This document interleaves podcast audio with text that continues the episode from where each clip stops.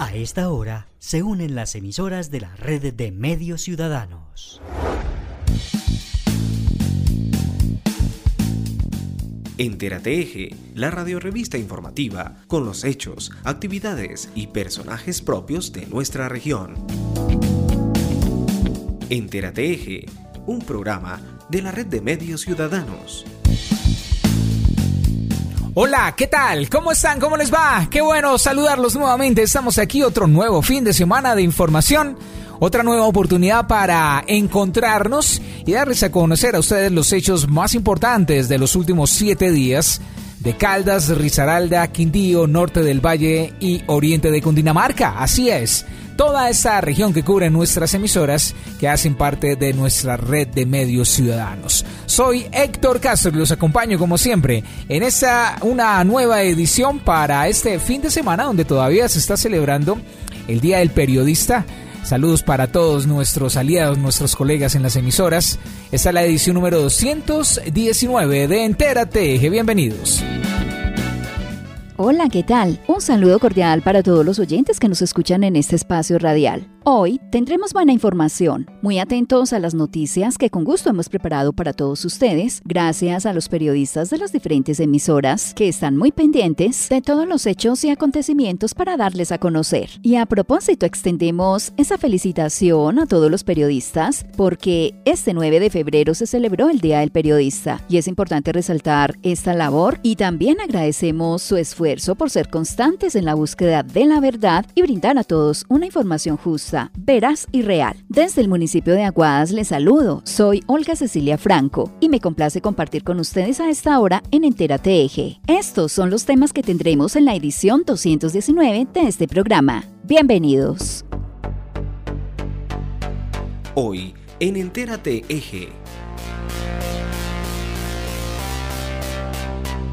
Autoridades atentas aún ante la presencia del fenómeno del niño. Viviendas para familias damnificadas por derrumbe de la avenida del río en Pereira y Dos Quebradas esperan soluciones. Autoridades de salud preocupados ante la aparición de casos de leishmaniasis en Caldas. Risaralda pone en funcionamiento la línea Amiga, que busca ayudar a las personas con dificultades mentales. Habitantes de los municipios de Caldas participan en la conformación del plan de desarrollo. Gobernador de Risaralda elegido como vicepresidente de la Federación de Departamentos. Manizales estará presente en la feria de turismo más importante del país. La gobernación de Caldas y Telecafé avanzan en el proceso de vincular a los canales comunitarios como corresponsales. En la entrevista de hoy, tenemos a un experto en clima hablándonos sobre lo que está pasando con el fenómeno del niño y las lluvias que hemos tenido en los últimos días en algunas partes del territorio nacional. En nuestra sección ¿Sabías qué? les contamos cuánto destina cada ser humano en la vida para hacer las diferentes actividades comunes de nuestra existencia, según cálculos científicos. Además, nuestras habituales secciones de Manizales como vamos, la música, lo que pasa en los municipios, las noticias al cierre en Entérate Eje. Bienvenidos a la edición 219 de Entérate Eje. Actualidad en Entérate Eje. Iniciamos con la información más destacada en la región para esta semana. En Manizales, las principales entidades de la ciudad se reunieron para, en conjunto, hablar sobre la situación que deja para la ciudad el actual fenómeno climático del niño, establecer las condiciones ambientales y actuar en conjunto por la ciudad y sus habitantes una adecuada y oportuna información a la ciudadanía son necesarias para su educación y crear conciencia para saber cómo actuar y prevenir situaciones de riesgo con los intensos calores que regresarán nuevamente. Al mismo tiempo, establecer las condiciones de la reserva hídrica que permita tener el suministro de agua y luz sin dificultades y así garantizar la tranquilidad para todos en ese aspecto. Diego Armando Rivera, director de la Unidad de Riesgos de Manizales. El objetivo de la reunión principal de unir esfuerzos que permitan fortalecer esos procesos de conocimiento para la toma de decisiones frente a cómo debemos atender y realizar los procesos de reducción frente al fenómeno del niño asociados con incendios de cobertura vegetal, asociados con temas de desabastecimiento hídrico, pero también con temas relacionados al aumento de las condiciones de vulnerabilidad de los bienes, servicios ambientales y por supuesto pues las acciones que tendremos que emprender con administración municipal, pero también articulado con las demás entidades del municipio, tal como le establece eh, la ley 1523 de 2012. Como balance general se garantiza la prestación del servicio público de agua para el kilómetro 41 en función de Empocaldas y para el municipio de Manizales, eh, de acuerdo pues a la cobertura de aguas de Manizales, hay parte de tranquilidad a la comunidad que se va a suministrar eh, el líquido vital y por supuesto se tienen todos los procesos de monitoreo para garantizar la oferta hídrica. Eso no quiere decir que si continúa aumentando la temperatura y disminuyendo la precipitación no se pueda presentar. Entonces, eh, por ahora el parte es de tranquilidad a la comunidad. De igual manera, por la CHEC se están realizando todos los procesos para garantizar eh, la prestación del servicio y, por supuesto, un servicio esencial para el país, que la generación de energía. Se encuentran realizando procesos de protección de, de las cuencas, sus, sus reservas forestales pues muy bien protegidas y todos los procesos pues, de reducción que vienen implementando. En Bocaldas también todo el proceso de monitoreo permite garantizar el suministro de agua para el kilómetro 41. De igual manera, Corpo Caldas ha venido realizando unos procesos muy interesantes en términos de fortalecer el proceso de conocimiento y todos los temas de reducción de riesgo asociados a temas eh, de garantizar el abastecimiento hídrico, análisis de vulnerabilidad de acueductos veredales. Eh, el parte es, es, positivo y vamos a continuar realizando pues, procesos de, de articulación con el propósito de tener un plan eh, de contingencia del fenómeno del niño de municipio. Eso es lo más importante. Entonces estamos consolidando toda la información que entregaron hoy muy amablemente las entidades.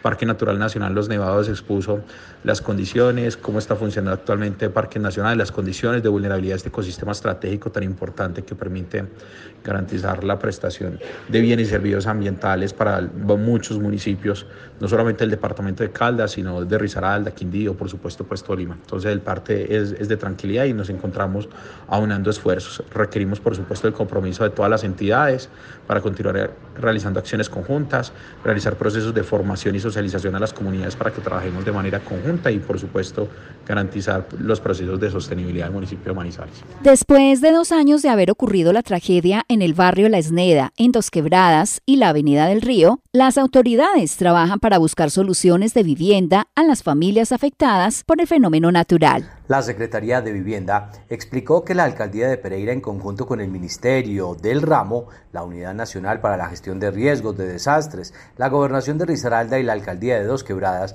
están desarrollando el proyecto de vivienda denominado Rincón de Galicia para la reubicación de las 138 familias y para lo cual se realizó una reunión el pasado 2 de febrero.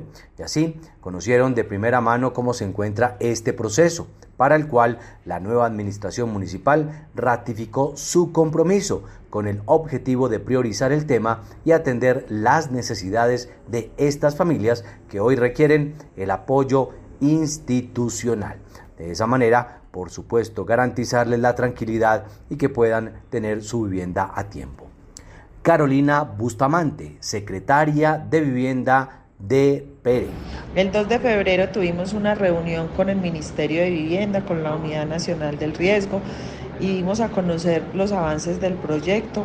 El día de ayer la Secretaría de Planeación quedó con un compromiso de expedir el certificado pertinente a todos los requerimientos del terreno.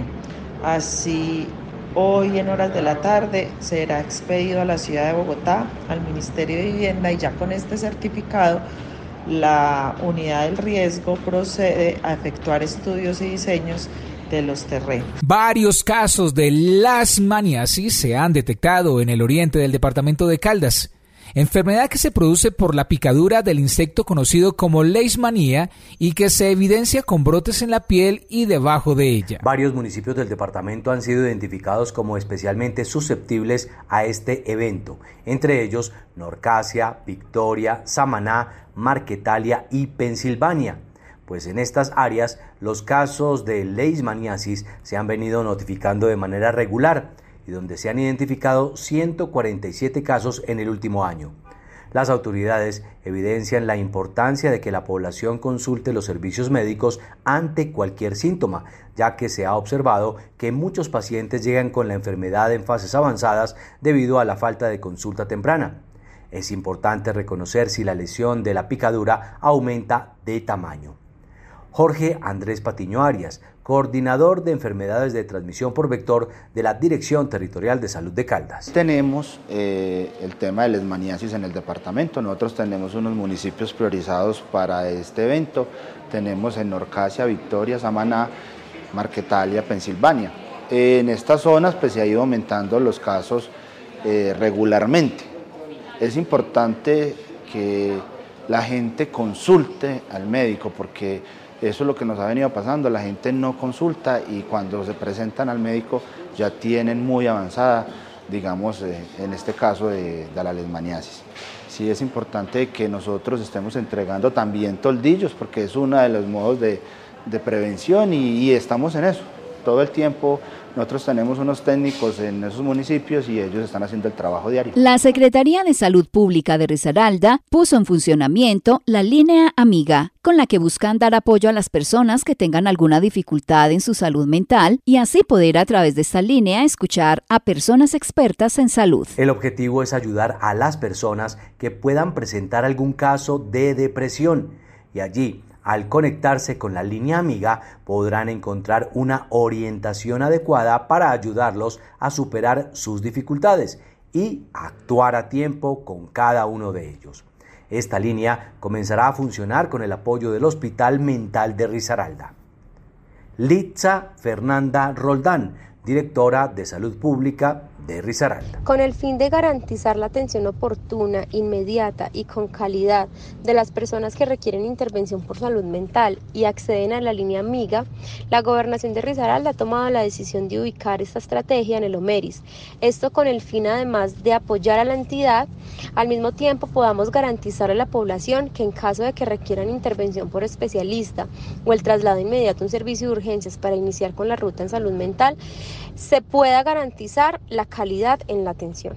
Es por esto que ya iniciamos la concertación de actividades con el OMERIS y esperamos dar inicio al funcionamiento de la línea amiga lo más pronto posible. Dentro del recorrido que se hace por los municipios de Caldas por parte de los funcionarios de la gobernación del departamento en la construcción del plan de desarrollo, los comerciantes y habitantes de San José y Belalcázar piden que se les ayude a potenciar sus sectores ya que cuentan con espacios y atractivos muy significativos pero no tienen la difusión para atraer a turistas. Potenciar el turismo, que a su vez genera impacto comercial y hotelero, es el pedido de los habitantes de San José en Caldas, en donde hablan de sitios muy interesantes para conocer y con gran potencial para que miles de visitantes puedan llegar a ellos.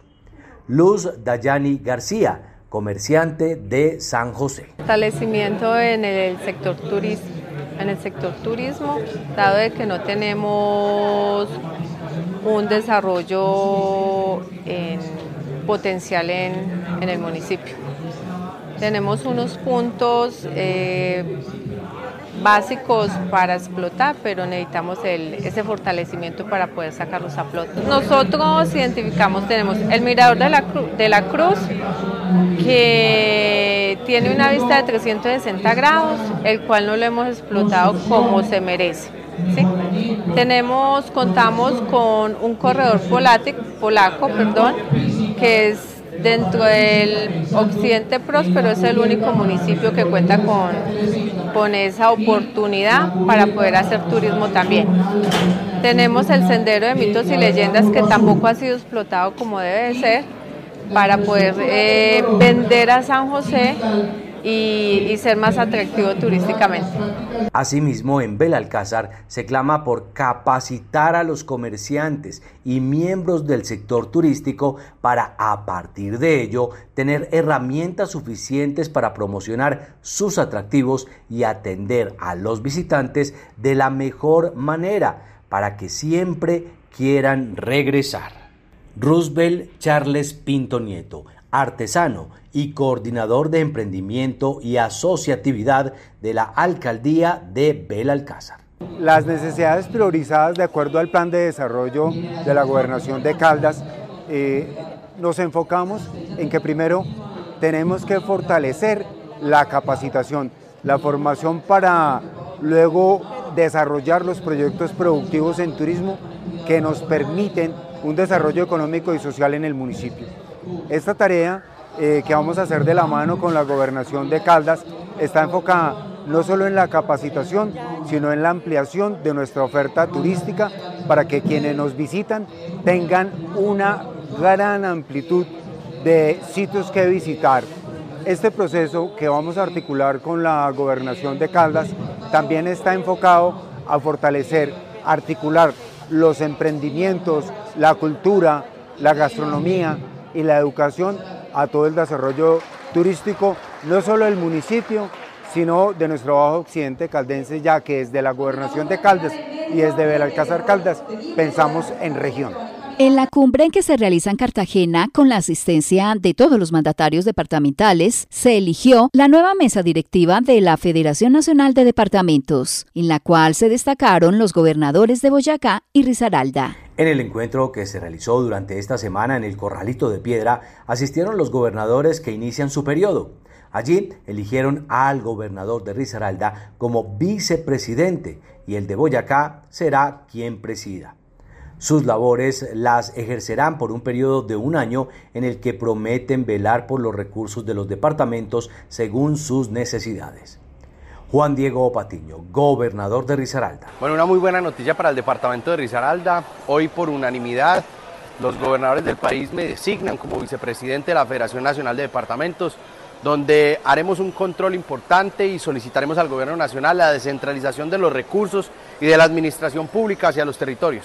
Somos unos convencidos de que desde las regiones construimos este país. Esperamos que este año desde la vicepresidencia y acompañando a nuestro presidente, el doctor Amaya, podamos generar este propósito para la descentralización administrativa y de recursos para que cada región pueda construir país. La Secretaría de TIC y Competitividad tiene todo listo para que Manizales haga presencia en la Feria Anual de ANATO, que es la feria turística más importante del país donde se contará con el apoyo de los operadores turísticos de la ciudad. Entre el 28 de febrero y el 1 de marzo se realizará en Bogotá la vitrina turística de Anato, en su versión número 42 donde cada región expone sus bondades y atractivos turísticos para invitar a colombianos y extranjeros a que visiten cada territorio y puedan conocer de cerca todo lo que se ofrece desde cada región. Santiago Giraldo, secretario de las TIC y Competitividad de Manizales. El, próximo 28, 29 de febrero y 1 de marzo del 2024 se llevará a cabo la, la vitrina turística ANATO 2024, que es la feria más importante del turismo en Colombia. Esa feria se va a realizar en la ciudad de Bogotá y es donde la alcaldía de Manizales va a jugar un papel determinante, además que hace parte del plan de nuestro alcalde Jorge Eduardo Rojas, el tema de impulsar el sector turismo de una manera fuerte y decidida.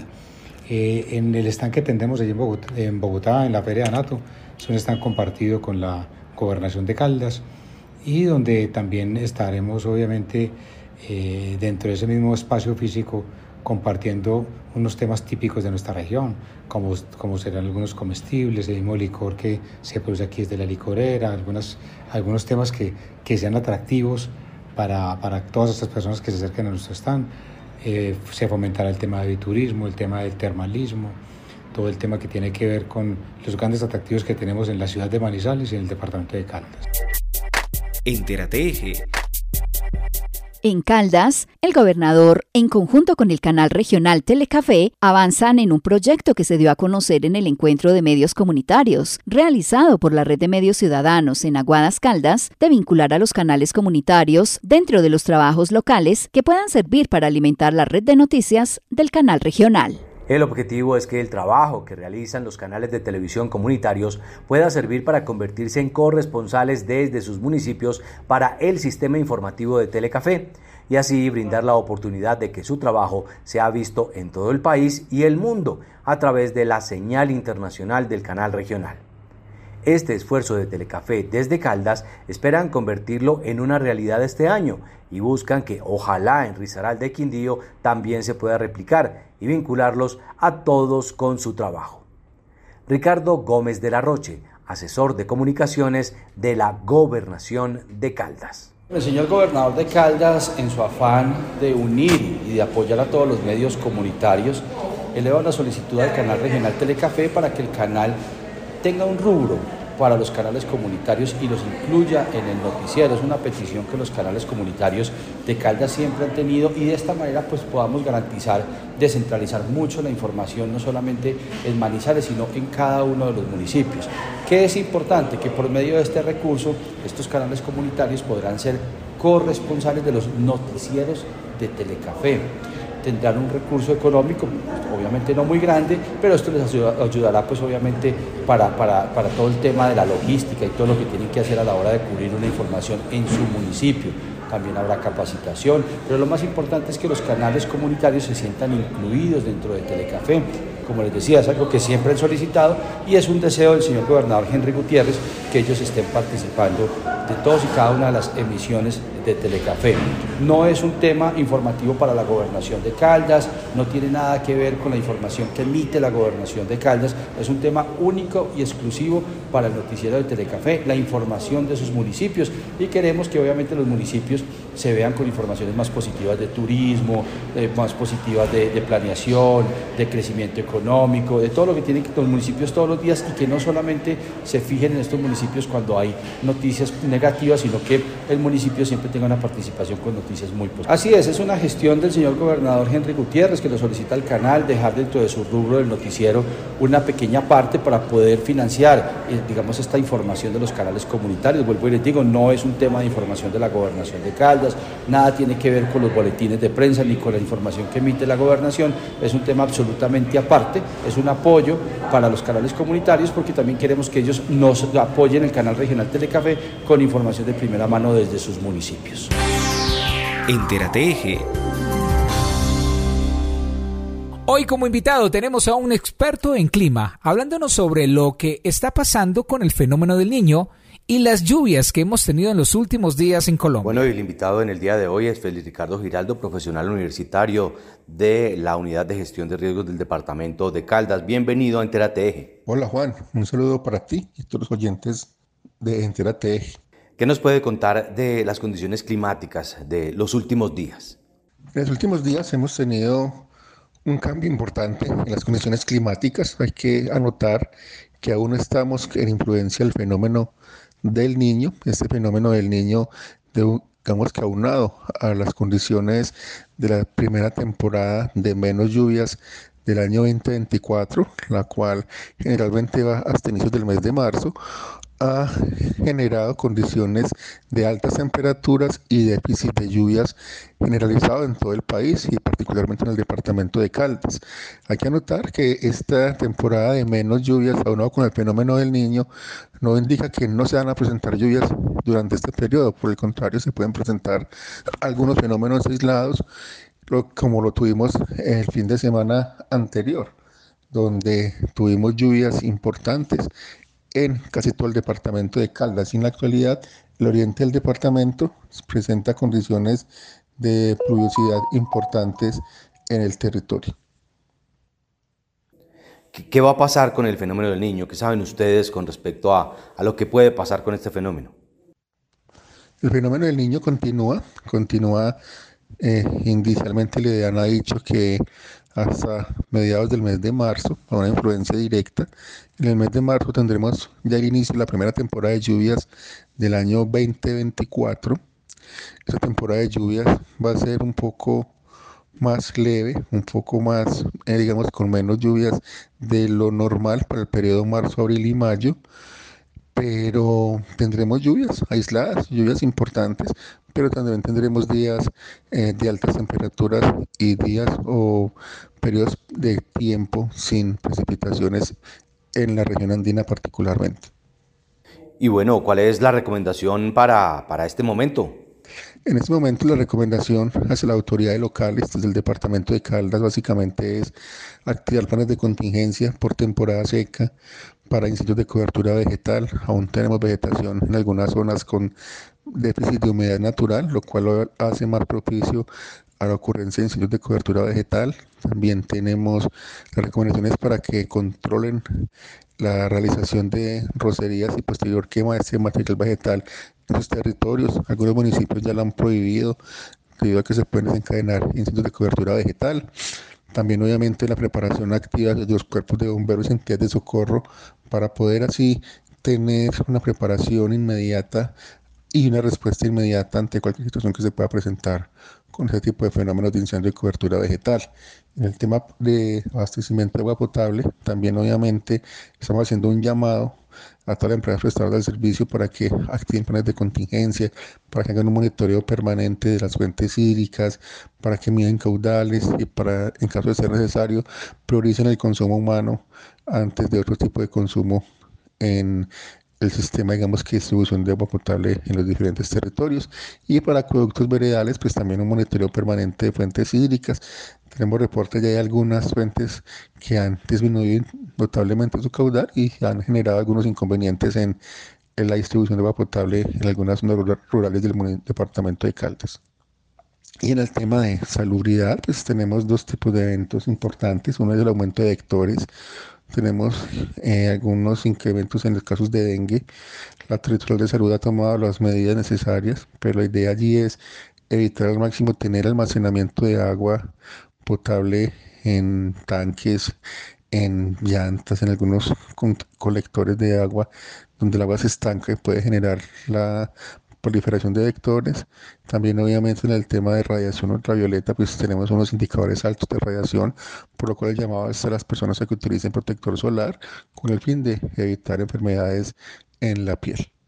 Muy bien, ahí estaba Félix Ricardo Giraldo, profesional de la Unidad de Gestión de Riesgos del Departamento de Caldas. En Entérate Eje, ¿sabías que? ¿Sabías que? ¿Sabías que? En nuestra sección ¿Sabías qué? Como siempre, datos curiosos y divertidos de la vida en la Tierra. ¿Sabías que el ser humano sufre más por lo que se imagina y no por lo que realmente sucede? ¿Sabías que en nuestra vida pasamos 24 años durmiendo, 12 años comiendo, 9 años mirando televisión, 8 en el teléfono? siete años haciendo compras, seis años cocinando, siete años manejando y cinco años parados en el tráfico. Además, tres años saludándonos y tres años y medio despidiéndonos. Seis años pasamos besando, tres años bailando y pasamos doce años y medio hablando mal de los otros. Esto según un estudio realizado por científicos, generando promedios de lo que nos gastamos en cada una de nuestras actividades. Por supuesto, varía mucho dependiendo la cantidad de años que viva cada persona. ¿Sabías que las buenas calificaciones en la escuela no prueban tu inteligencia, simplemente prueban tu buena memoria? ¿Sabías que para saber si un perfume es falso, debes agitar el envase un poco? Si después de 10 segundos las burbujas no han desaparecido, el perfume no es original. ¿Sabías que la psicología dice perdonar no es olvidar, solo es dejar ir el dolor? ¿Sabías que el contacto físico de una persona que te gusta y en la que confías puede aliviar eficazmente el estrés y reducir la tristeza en un 60%? Y finalmente, ¿sabías que beber agua en exceso puede ocasionar cansancio, calambres y pérdida de agilidad mental? Escucha, Entérate Eje, por la red de medios ciudadanos. Ahora, como cada ocho días, damos paso al equipo de Manizales ¿Cómo vamos? y su sección en Entérate Eje. Diez años aportando al análisis de la calidad de vida en el territorio. Un saludo muy especial desde Manizales ¿Cómo vamos? Hoy reflexionaremos sobre la dimensión salud. Entre enero y octubre de 2023 se registraron un total de 1.075 fallecimientos por tumores malignos o leucemia en Caldas, de los cuales 519 fueron en Manizales, equivalentes al 22,6% de los fallecimientos totales en el departamento, y del 19,7% en la capital caldense. En el ámbito departamental, esta proporción en Caldas es inferior en comparación con Quindío y Risaralda. Comparando las ciudades capitales del eje cafetero, Manizales se sitúa en el segundo lugar. A nivel nacional, esta proporción representa el 19,4%, lo equivalente a 42.370 difunciones de un total de 220.575 registradas durante el mismo periodo. ¿En qué medida cree usted que la disponibilidad y acceso a servicios de salud preventivos podrían estar contribuyendo a las diferencias entre las cifras? Síguenos en nuestras redes sociales como Manizales Como Vamos y visítanos en www.manizalescomovamos.org. Ya regresamos. Están escuchando ustedes una semana más de Entérate Eje. Tenemos más para contarles. El eje cafetero se conecta todos los sábados a la una de la tarde con Entérate Eje, a través de las emisoras de la red de medios ciudadanos. Aguadeños en danza y música fueron ganados. En el departamento del Quindío, el gobernador hizo un llamado. Con la financiación de recursos propios. Escuche Entérate Eje la radiorevista con información que destaca el desarrollo, la cultura y cuenta las historias que hacen parte de nuestra región cafetera. Caficultor, de el municipio de Risaralda, del departamento de Caldas. Nosotros eh, hacemos esta articulación con la alcaldía y con la gobernación. Somos vida, somos arte. Entérate Eje, todos los sábados a la una de la tarde por la red de medios ciudadanos.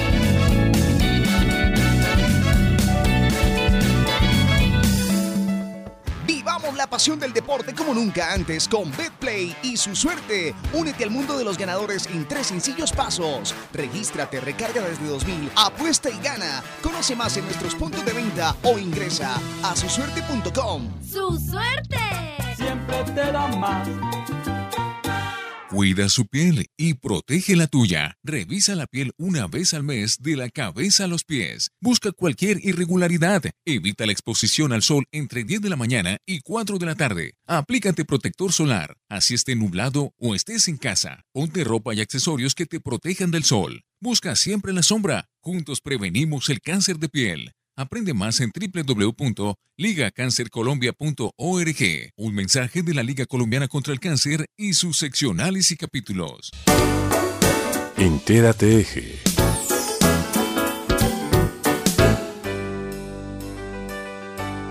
En Entérate Eje, hechos y personajes de los municipios. En La Dorada se realizó el pasado jueves la Marcha por la Vida y la Dignidad por la Mujer. El periodista Diego José Díaz habló con el personero de esta ciudad, Andrés Gutiérrez. Personero, el significado de esta marcha por la defensa de la mujer y su dignidad. Es muy importante llevarle a la comunidad ese mensaje de respeto hacia la mujer para que se haga conciencia eh, colectiva en el municipio sobre los derechos de esta población tan vulnerable. ¿Cómo se puede abordar estos temas de denuncia de género desde la personería municipal? ¿Cómo se ayuda, digamos, a, a las mujeres ante este estos dramáticos casos que están presentando constantemente de acuerdo al teniente coronel Parra del sexto distrito de policía? No, desde la personería sin duda cada vez que exista algún caso de estos particular, activamos una ruta de atención, remitimos por supuesto por competencia a la comisaría de familia en los asuntos que sean de competencia de la comisaría de familia y hacemos un seguimiento para efectos de verificar el cumplimiento al respeto de los derechos de esta población.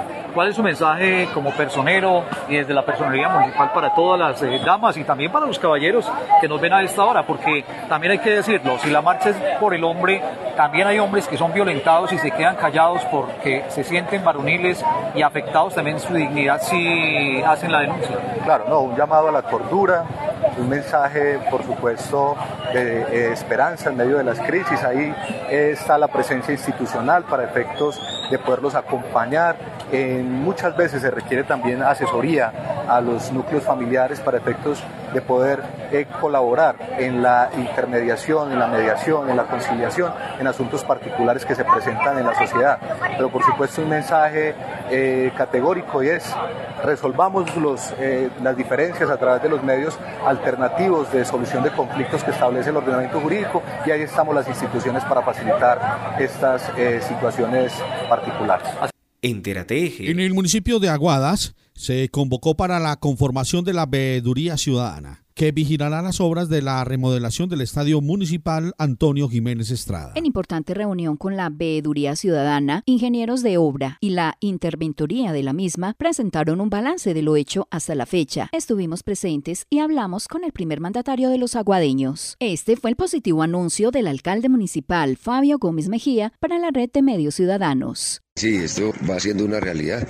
vemos el avance de obra que va positivamente. estamos prestos a que la semana entrante empecemos la, fase pues, final, que es ver la grama ya instalada sobre la cancha, para seguir pues con las otras obras como es la pista atlética y el cerramiento de la cancha. Y nos queda faltando, apenas acabemos presentar otra, la, otra fase, que es la modernización de las graderías y la hecha de los camerinos. Y por supuesto pues los servicios, sanitarios para poder que todos los asistentes al estadio pues tengan garantizado ese servicio pero realmente estamos muy satisfechos, ahí vamos avanzando con este proceso. Vimos rostros llenos de satisfacción frente a esta socialización, donde se manifestó que la grama sintética llegará al municipio en próximos días y en dos meses se verán los frutos esperados. Las obras han ido avanzando con la debida programación.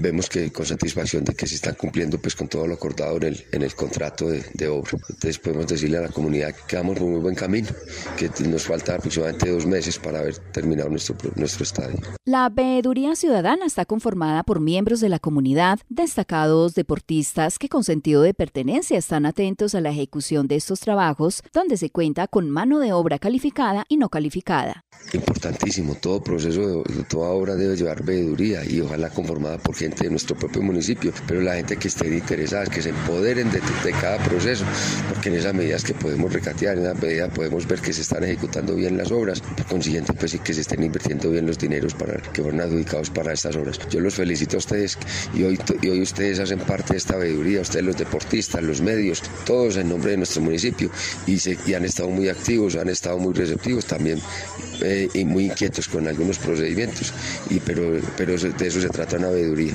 También el mandatario se refirió a los deportistas del área rural y por supuesto al corregimiento de Arma, que también hace parte de Aguadas a nuestros deportistas, ¿no? Que estamos gestionando pues para que en cada escenario, que en cada vereda tengamos un escenario deportivo. pues lo, el deporte más multitudinario es el, fútbol y queremos que tener en cada vereda, en Arma, que es parte de nuestro municipio, ahí también vamos a hacer las gestiones. Y lo más importante, que la parte competitiva, que es nuestra apuesta y nuestra propuesta, que tengamos dos campeonatos interveredales, incluido el municipio, incluido el corregimiento, que podamos medir nuestras capacidades y poder seguir practicando deporte que es lo que nosotros queremos, practicar deporte masivamente. Desde el municipio de Aguadas se informó Olga Cecilia Franco. Entérate Eje. La empresa minera Iris Mining fortalece la estación de policía de Marmato. En un esfuerzo por fortalecer la seguridad ciudadana y el bienestar de la comunidad de Marmato, Iris Mining y la alcaldía municipal entregaron al comando de policía dos nuevas motocicletas de alto cilindraje para seguir prestando una atención oportuna. Esto se da gracias a la articulación de las autoridades locales con la compañía minera que hace presencia en este territorio.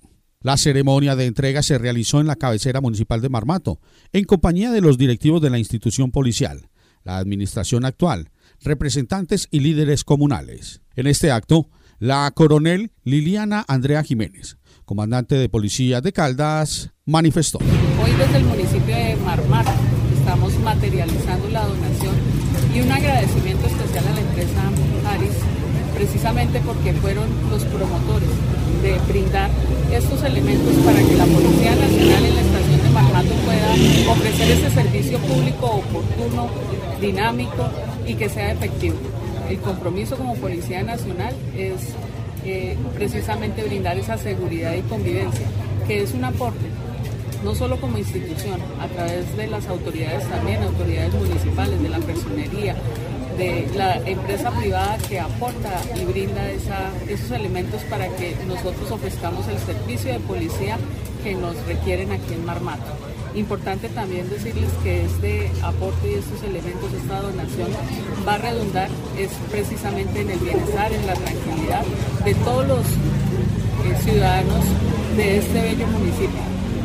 Su policía siempre a disposición de la mano de las autoridades y de la empresa privada brindando esta donación responde a la necesidad de los uniformados de contar con más y mejores vehículos para realizar los desplazamientos con mayor agilidad y contribuir significativamente a la eficacia y a la eficiencia de las operaciones de seguridad para atender de manera más efectiva las novedades reportadas por la ciudadanía.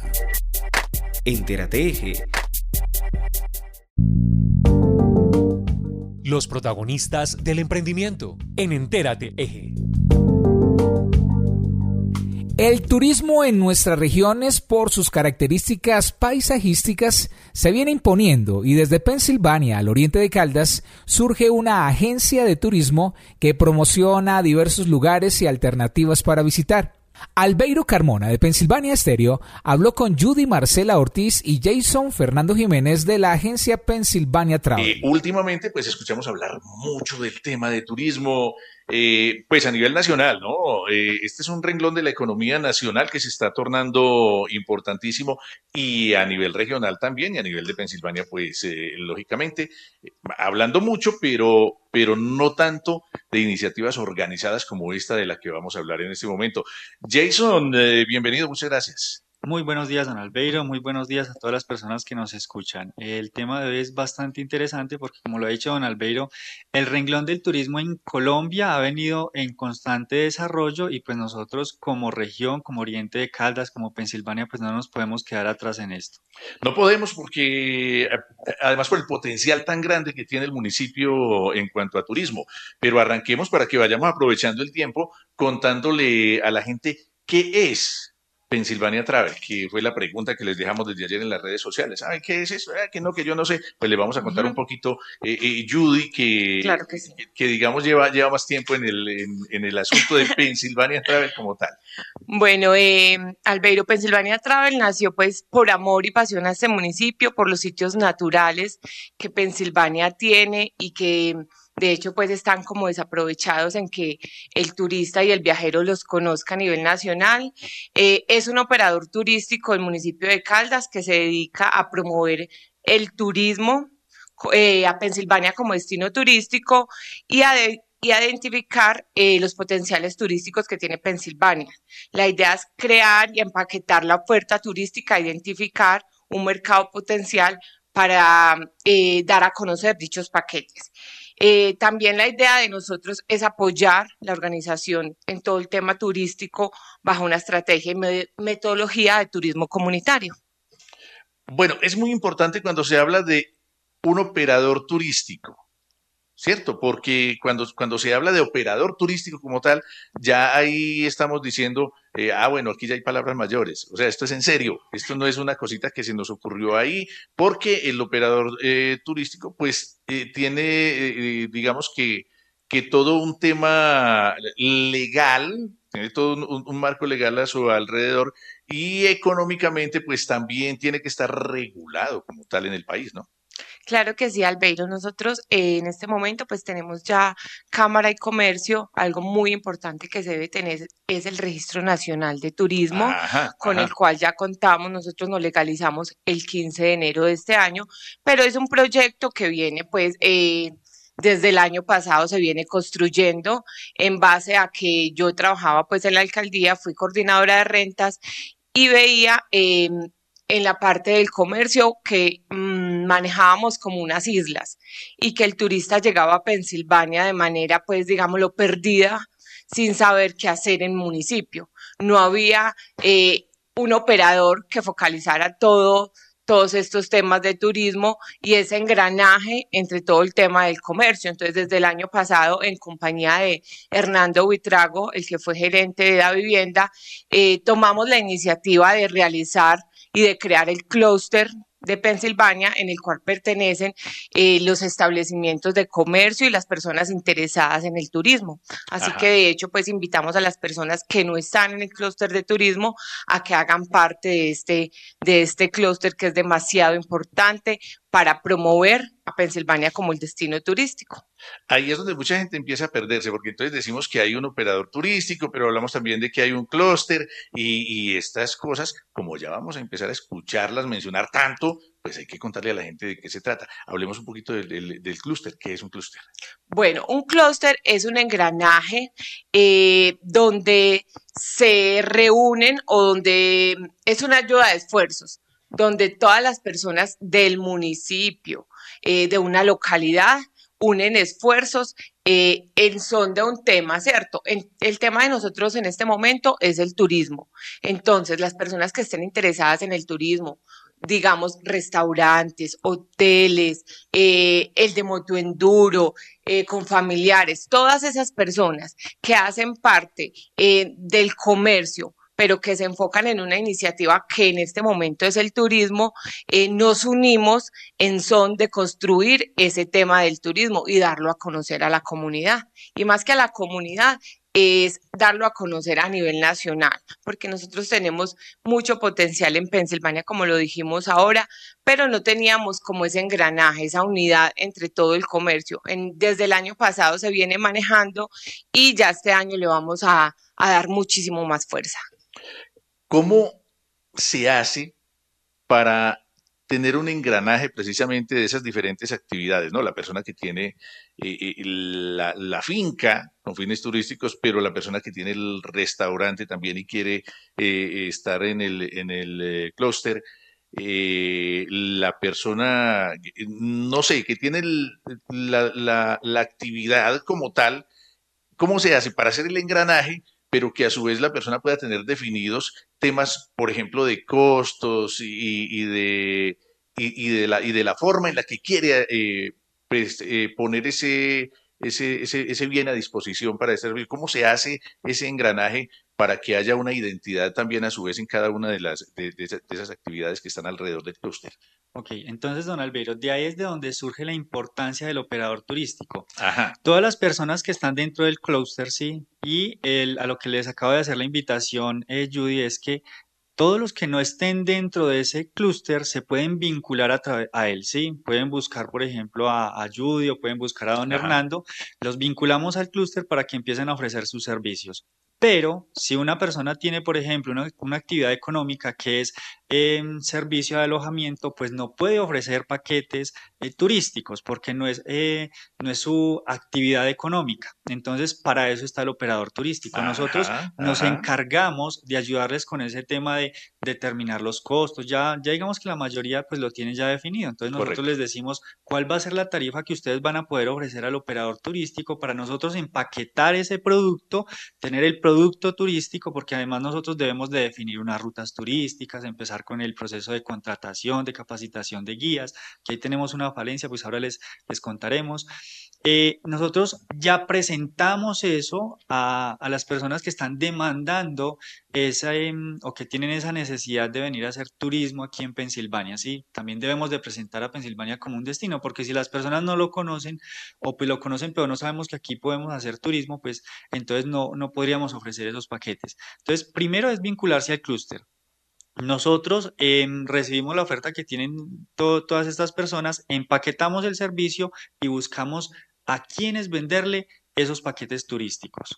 ¿sí? Es así el proceso. ¿Qué otro tipo de actividades podrían vincularse al, al, clúster? Pues siempre cuando hablamos de turismo en estas regiones, pues pensamos en la finca, ¿cierto? Pensamos en la finca, pensamos en los recorridos, en los senderos, eh, en los restaurantes. ¿Qué otro tipo de actividades? Sí, e, eso es algo muy, muy común. Nosotros tenemos, por ejemplo, es la actividad nuestra es turismo comunitario, ¿sí? Entonces uno tiene esa, esa perspectiva.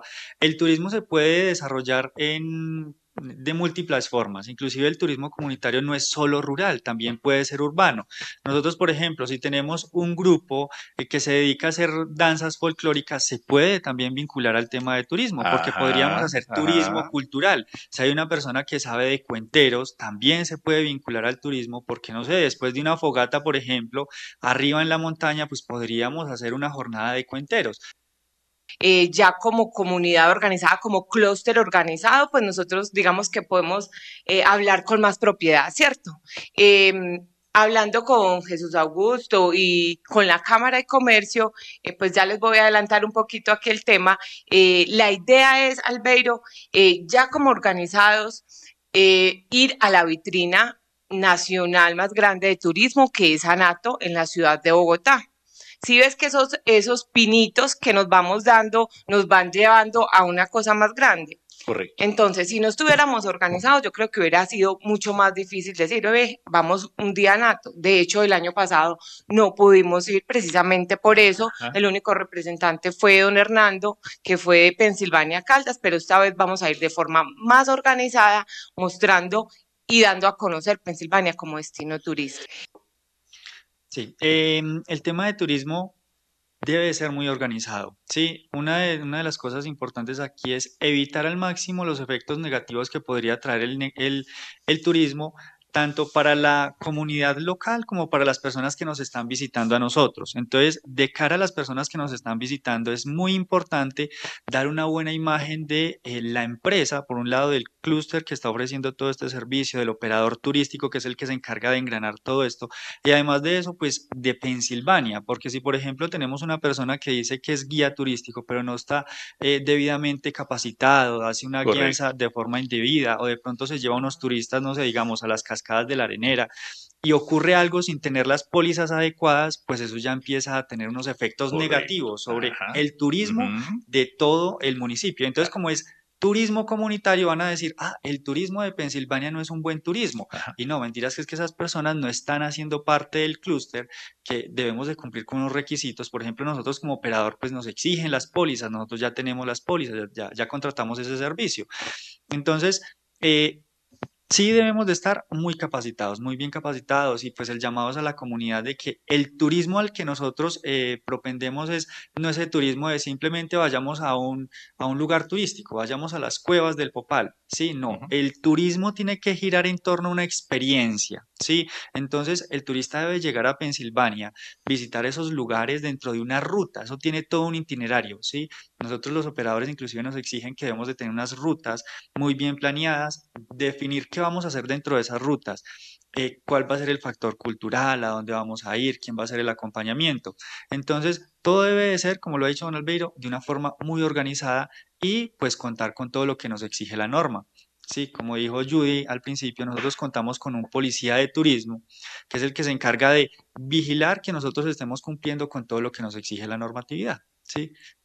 ¿Cuáles son los mayores retos que tienen ustedes en este momento frente a toda esta iniciativa? Pues uno de los retos más grandes eh, es capacitar, es capacitar a los guías turísticos, porque como le decía mi compañero Jason, nosotros tenemos muchas personas que llamamos coloquialmente vaquianos personas que, que conocen las rutas, que conocen el territorio, que conocen eh, la cultura, la historia del municipio, pero no están certificados. Son personas que le hacen porque le nacen, porque han sido curiosos. ¿Qué necesitamos? Y, ya hemos hecho un acercamiento con el subdirector del SENA de La Dorada. Em, en estos días viene a Pensilvania y la idea es podernos reunir con él y él viene a reunirse con el alcalde municipal y eh, decirle que por favor nos colaboren, capacitar a estas personas que ya tienen el conocimiento, capacitarlas y darles la certificación por medio de competencias. Entonces ellos hacen un curso más o menos de cuatro o cinco semanas y el SENA lo certifica por competencias laborales en guías turísticos.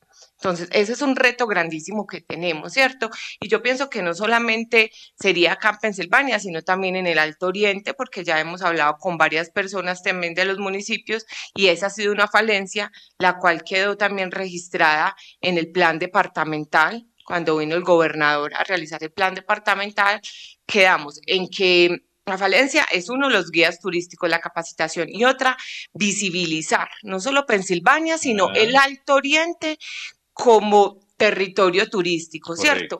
Eh, le propusimos a él hacer una campaña masiva desde la gobernación de Caldas, dando a conocer estos tres municipios y tener un punto turístico eh, en una parte, yo, yo pensaría que de pronto Manzanares o en un municipio de paso donde nos den a conocer y donde la persona pueda llegar y decir, sí, en Pensilvania hay esto, en Marquetalia hay esto y en Manzanares hay esto. Y poder guiar a esas personas para que puedan continuar con con, sus rutas turísticas o, con sus viajes donde deseen, porque hay turistas para, para todo, ¿cierto? Una iniciativa muy importante, la que se nos ofrece desde Pensilvania al oriente del departamento, éxitos para estos emprendedores y que su proyecto pues salga adelante y sean cada vez más los turistas que visiten este hermoso municipio Pensilvania, la perla del oriente. Entérate Eje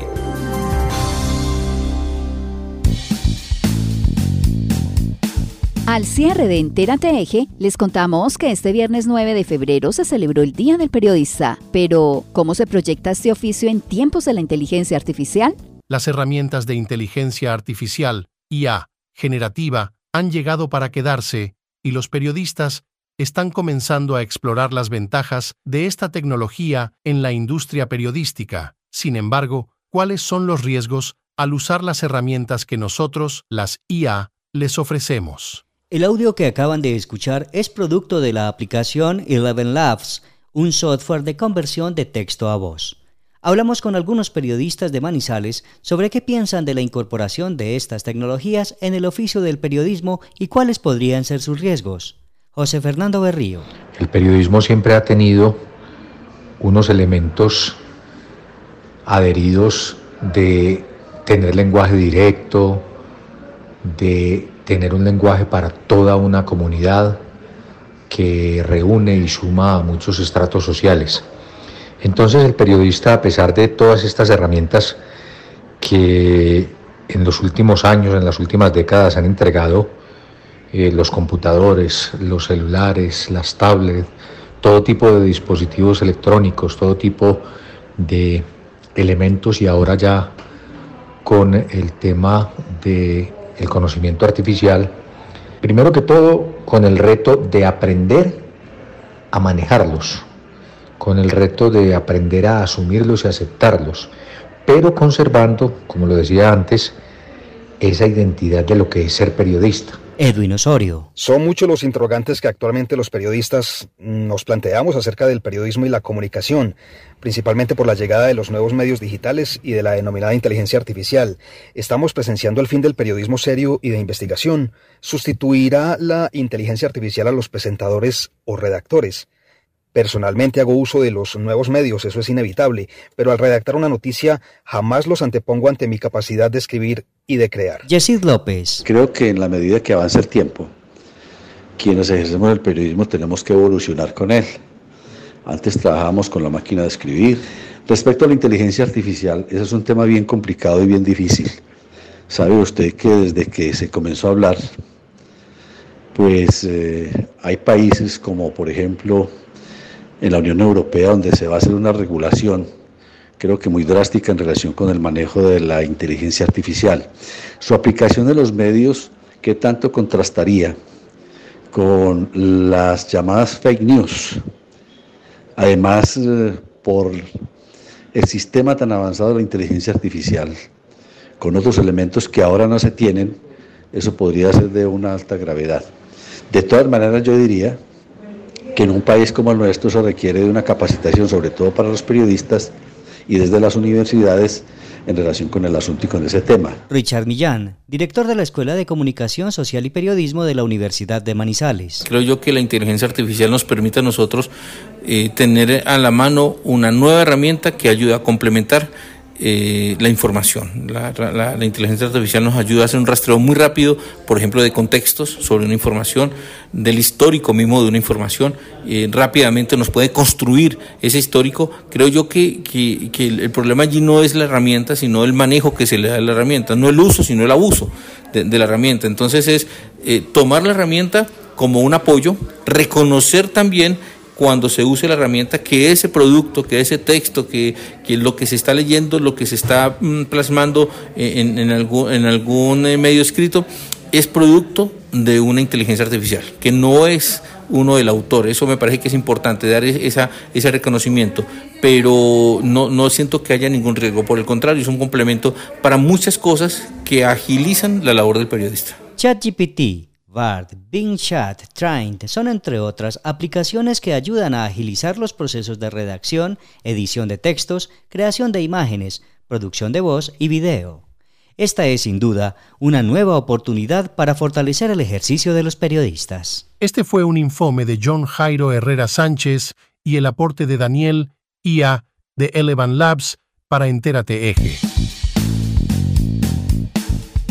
Hemos llegado al final de Entérate Eje. Esperamos que nos sigan acompañando en este año 2024 para compartir la variada información de nuestro hermoso eje cafetero. Estuvimos con ustedes en la edición Héctor Freddy Castaño en la Merced Caldas, la coordinación general es de Luz Adriana López y en la presentación Héctor Castro y quien les habla Olga Cecilia Franco. La dirección general es de John Jairo Herrera Sánchez. Los esperamos nuevamente en ocho días con más noticias de la región. La emisión de hoy llegó a ustedes por nuestras emisoras Anserma Estéreo, Brisa FM, Colina Estéreo, Conexión 100 Radio Manizales, Inmaculada Estéreo, Mirador Estéreo, Chinchiná, Dorada Estéreo, Pensilvania Estéreo, Angular Estéreo, Quimbaya Estéreo, Alcalá FM, Armonía Estéreo, La Campeona Estéreo, Azúcar Estéreo, Quinchía Estéreo, Radio Cóndor de la Universidad Autónoma de Manizales, UMFM de la Universidad de Manizales, Viterbo Estéreo, Voces FM en Manzanares.